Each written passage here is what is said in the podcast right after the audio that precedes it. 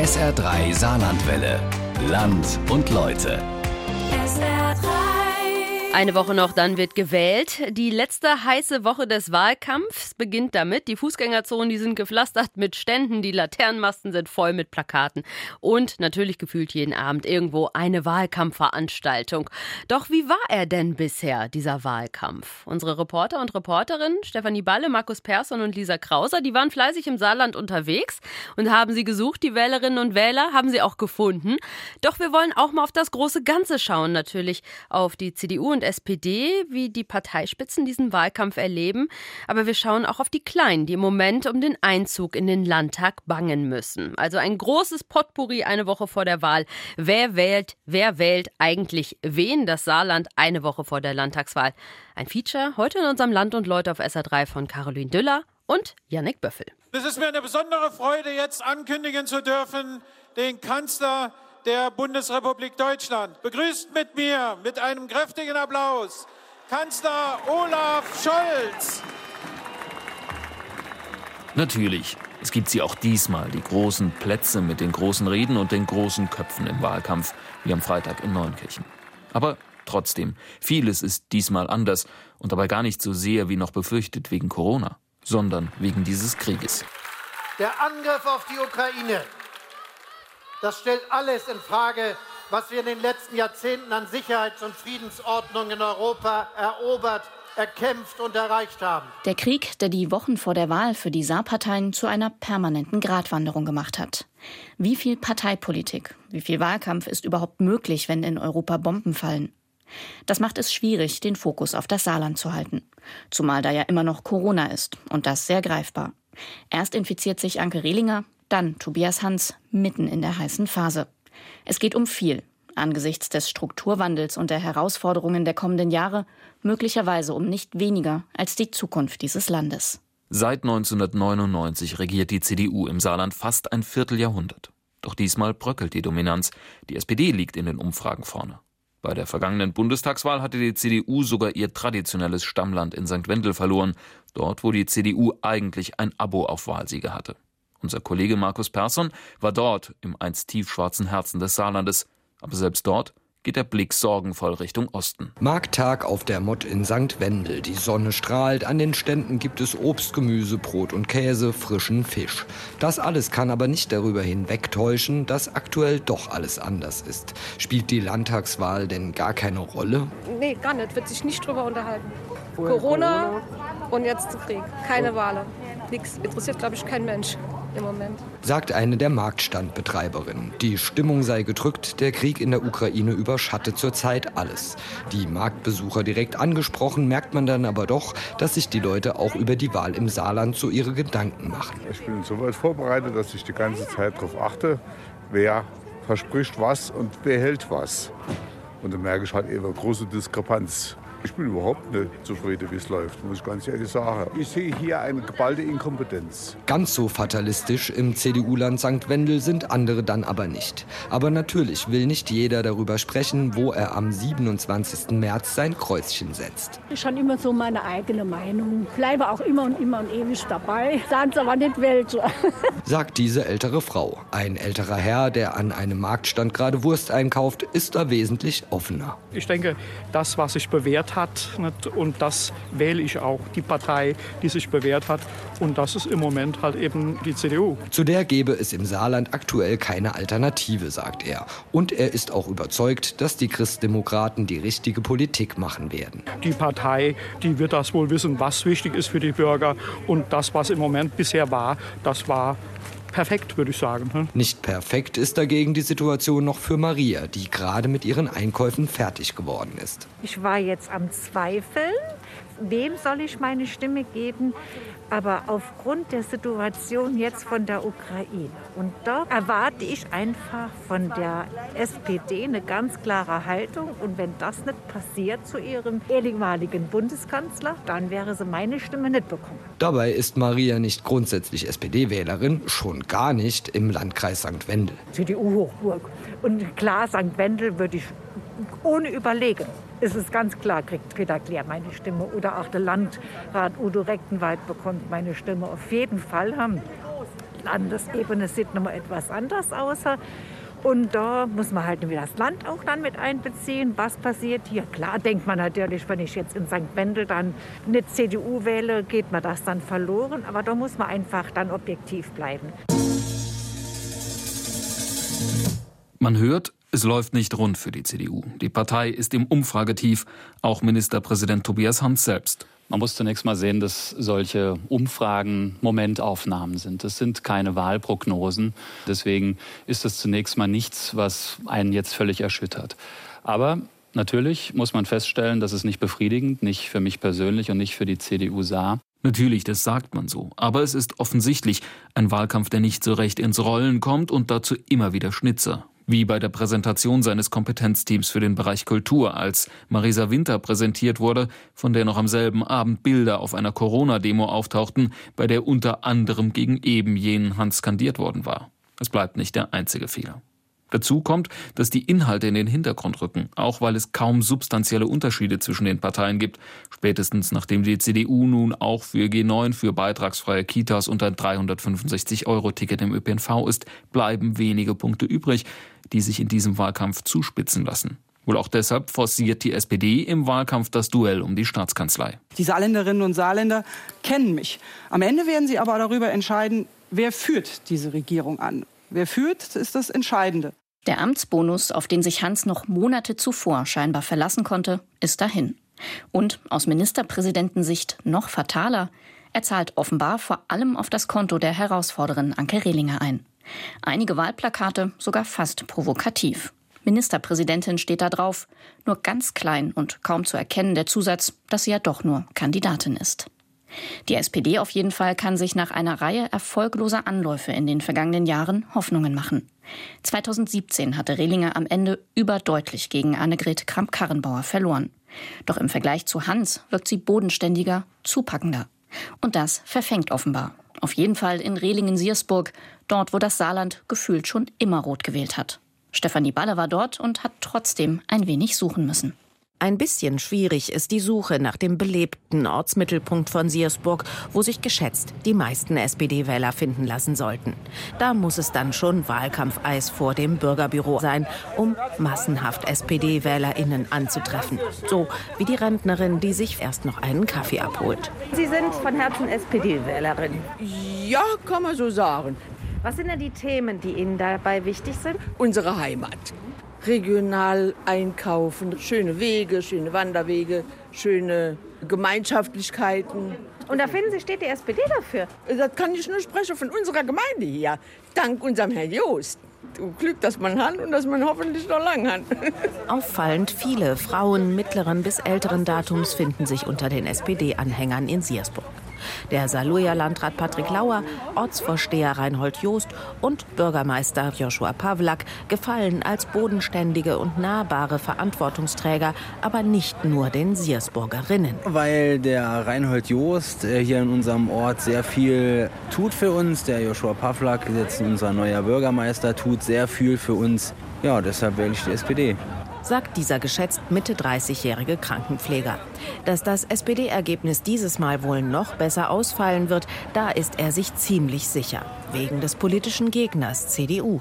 Bei der letzten Landtagswahl war es so, dass ich denke, viele die CDU gewählt haben, weil die Annegret Kamm-Karrenbauer dort noch an erster Stelle stand dort aber das Saarland, denke ich, nach drei Monaten im Stich gelassen worden ist, weil sie dann doch die Reise nach Berlin angefangen hat. Und dann hat Tobias Hans übernommen.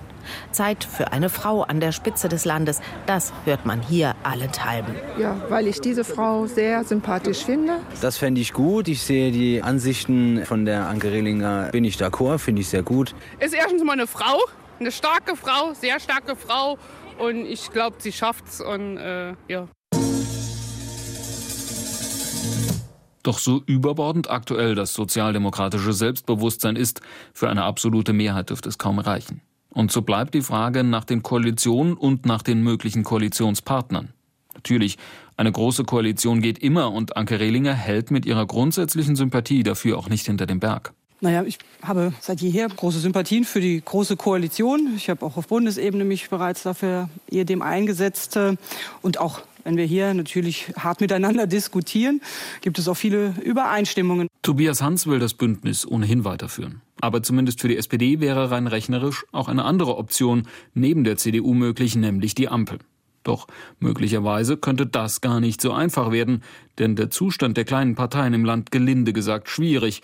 Eine Ausnahme im Moment die FDP mit ihrer Spitzenkandidatin Angelika Hieserich-Peter. Diese große Koalition lähmt unser Land.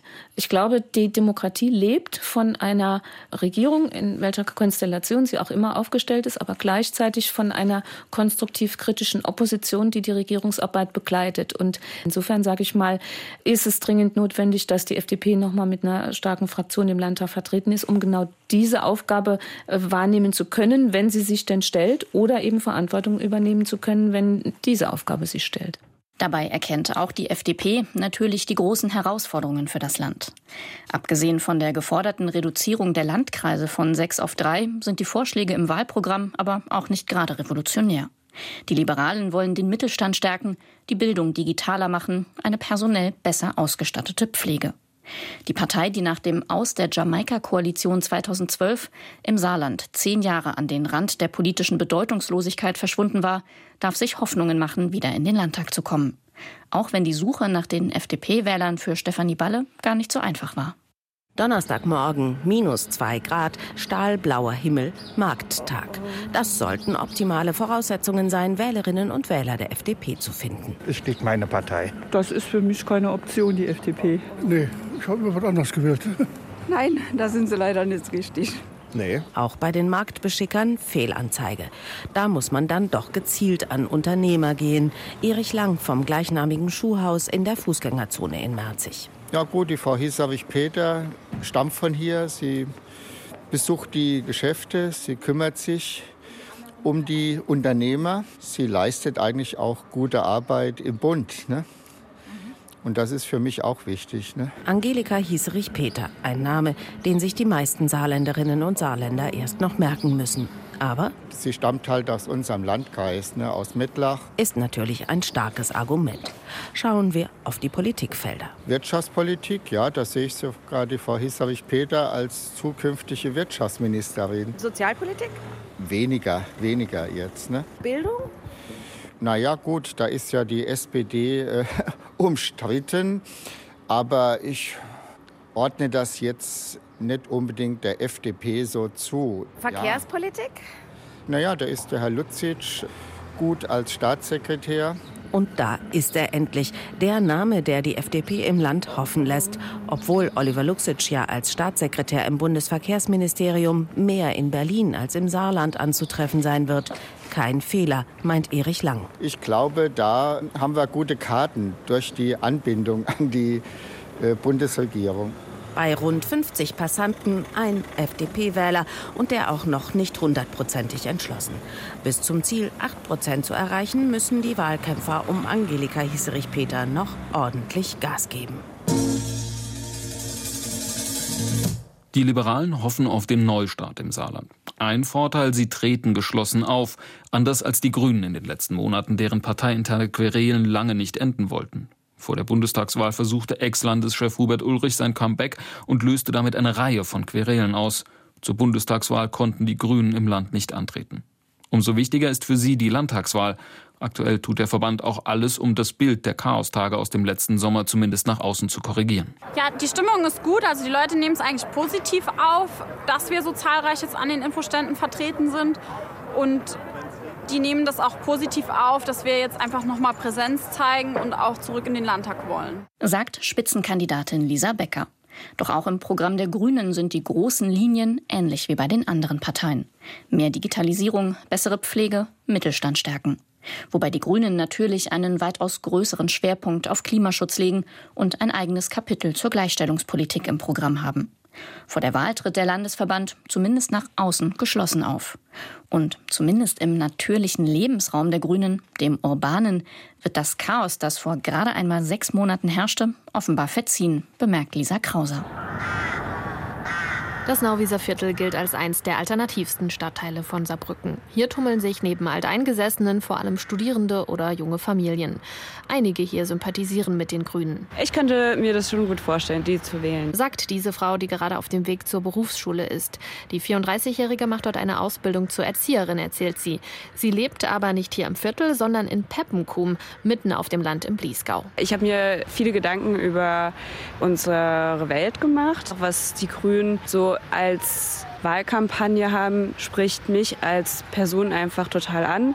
Das heißt, wie ich lebe, wie ich die Welt gestalten will. Ihrer Meinung nach müssen der Kampf gegen den Klimawandel und Umweltschutz oberste Priorität haben. Weil es geht einfach nicht mehr anders. Ja. Der Klimawandel, der ist hier und jetzt und wir müssen einfach alle, jeder muss für sich selbst tun, was er kann. Seit einiger Zeit ernähre ich mich nur noch vegetarisch. Aber ich kann darauf gut verzichten. Das brecht mir nichts ab. Die Grünen sind die Partei, die hier am ehesten ihre Linie fährt. Vor allem junge Leute, die sich bei den Grünen engagieren, wie Grünen-Mitglied und Klimaschutzaktivistin Luisa Neubauer, inspirieren sie. Die hat geile Argumente. Das ist ein junges Girl, die geht auf die Straße, die hat Bock, die macht und tut. Ich bin ein großer Fan von ihr. Bei der Landtagswahl 2017 hatten die Grünen im Saarland überdurchschnittlich viele Fans in Saarbrücken.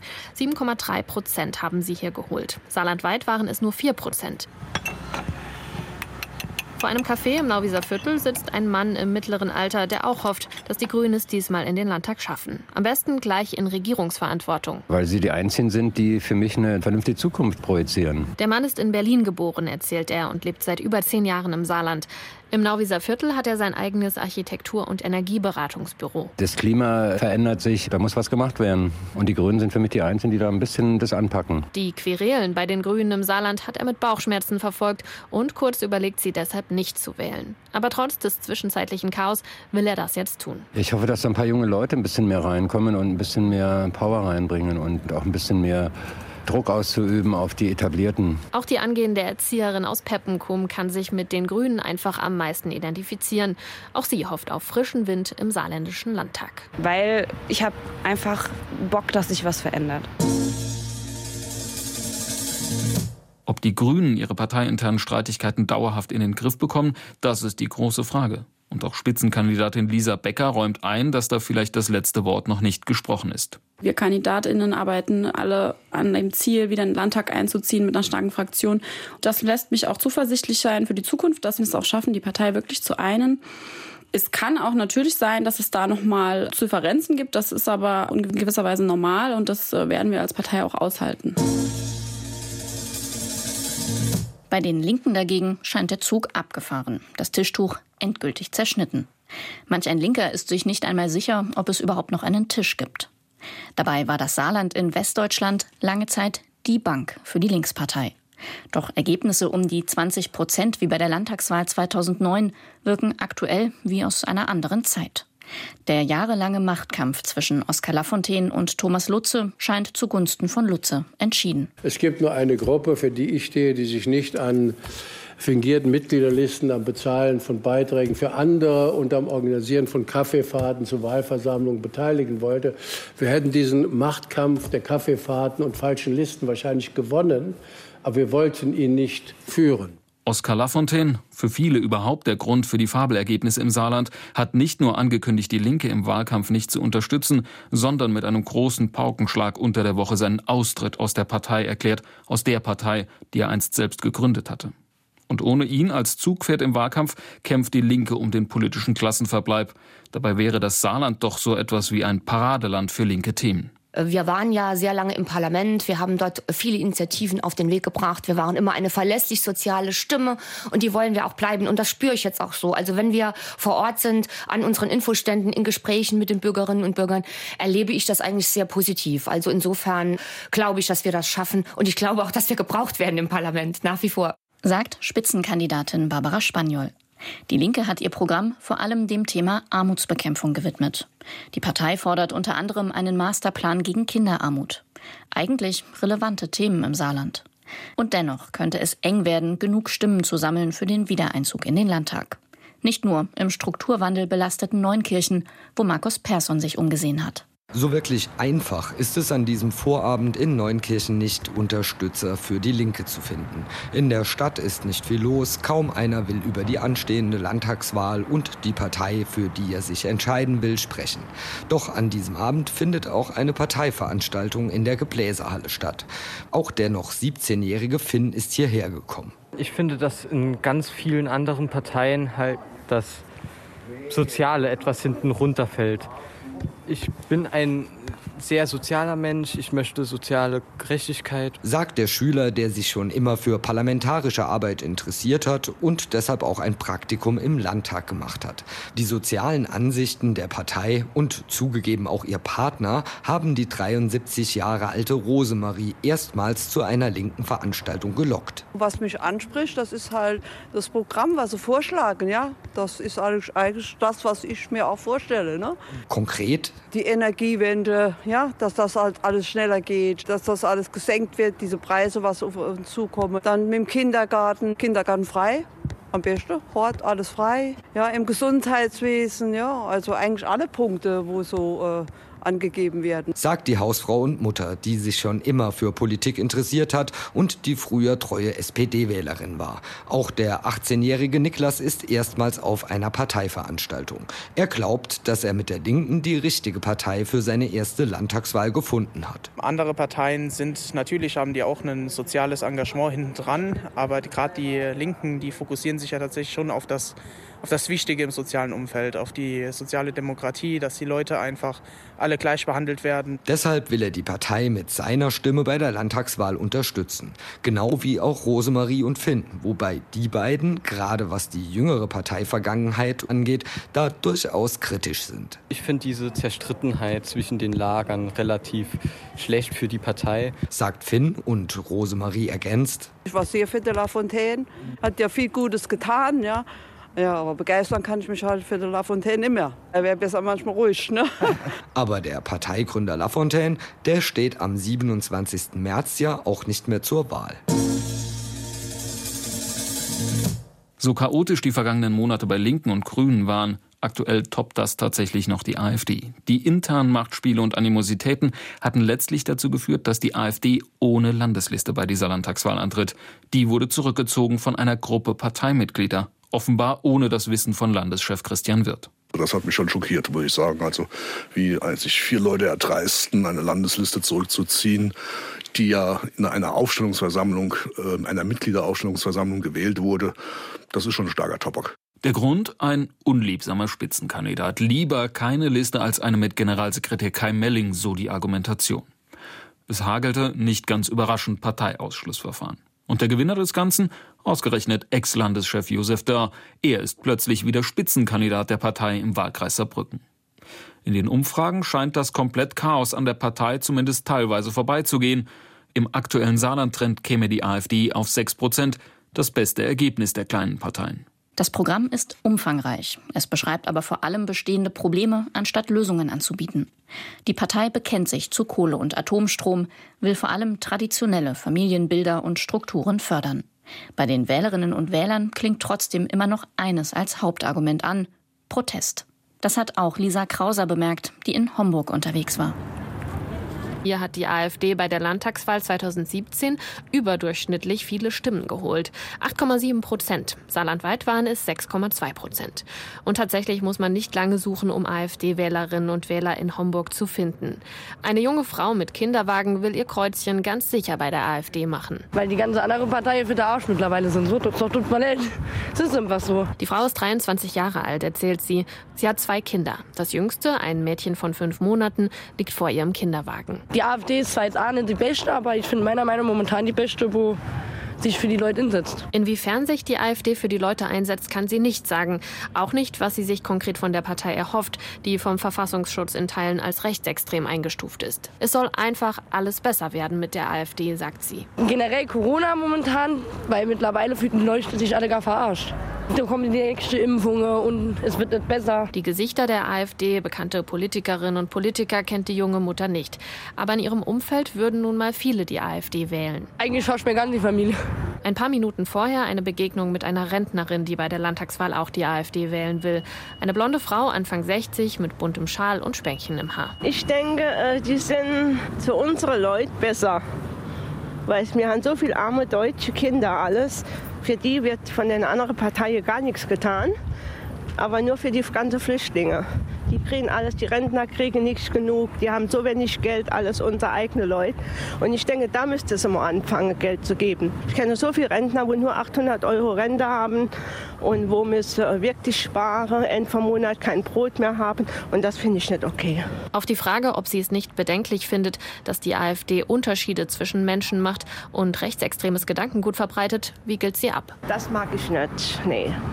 Nee, ich mag nur eben, dass, dass für unser Leute auch mal was getan wird. Nicht immer nur für die anderen. Weil ich kenne ja auch viele Ausländer. Ich bin nicht ausländerfeindlich. Um Gottes Willen.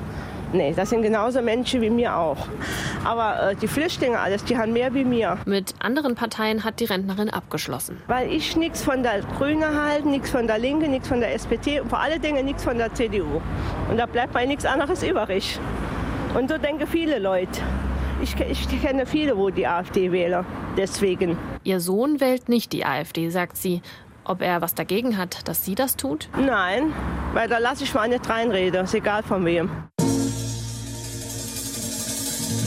Es ist eine dieser Wahlen, bei denen man vorher schon zu wissen glaubt, wie sie ausgehen oder zumindest wie viel wirklich wahrscheinliche Optionen es mit Blick auf das Ergebnis gibt. Dass im Saarland das alte Regierungsbündnis auch das neue sein wird, das ist die wahrscheinlichste dieser Optionen. Die Frage nicht, wer regiert, sondern wer in dieser Regierung den Ton angibt. Parlamentarisch könnten die kommenden Jahre schwierig werden. Seit 2017 hatte die Große Koalition eine mehr als komfortable Regierungsmehrheit. Streitigkeiten wirkten meist eher wie pflichtschuldige Parteipolitik, denn wie ernsthafte inhaltliche Auseinandersetzungen. Auch weil die Opposition so sehr mit sich selbst beschäftigt war. Doch so zementiert die Umfragen auf den ersten Blick wirken mögen, die ganz heiße Phase geht jetzt erst los. Sieben Tage noch bis zur Wahl, fast jeden Abend irgendeine Abschlusskundgebung. Und so manche Landtagswahl hat zuletzt gezeigt, da kann noch viel passieren. Der Wahlkampf in diesem Jahr, er war aus vielen Gründen ein ganz besonderer und er ist noch nicht zu Ende. Das Feature eine Woche vor der Landtagswahl von Yannick Böffel und Caroline Düller. Das können Sie auch nochmal bei uns im Internet nachhören als Podcast. Schauen Sie mal auf sr3.de oder auch bei YouTube. Und über alle aktuellen Ereignisse nächste Woche Sonntag bei der Wahl halten meine Kollegin Dorothee Scharner und ich, Simin Sadegi, Sie auf dem Laufenden ab 17.30 Uhr hier in unserer SR3-Sondersendung Das Saarland hat gewählt zur Landtagswahl mit allen Infos, allen Interviews, die Sie an diesem Abend brauchen.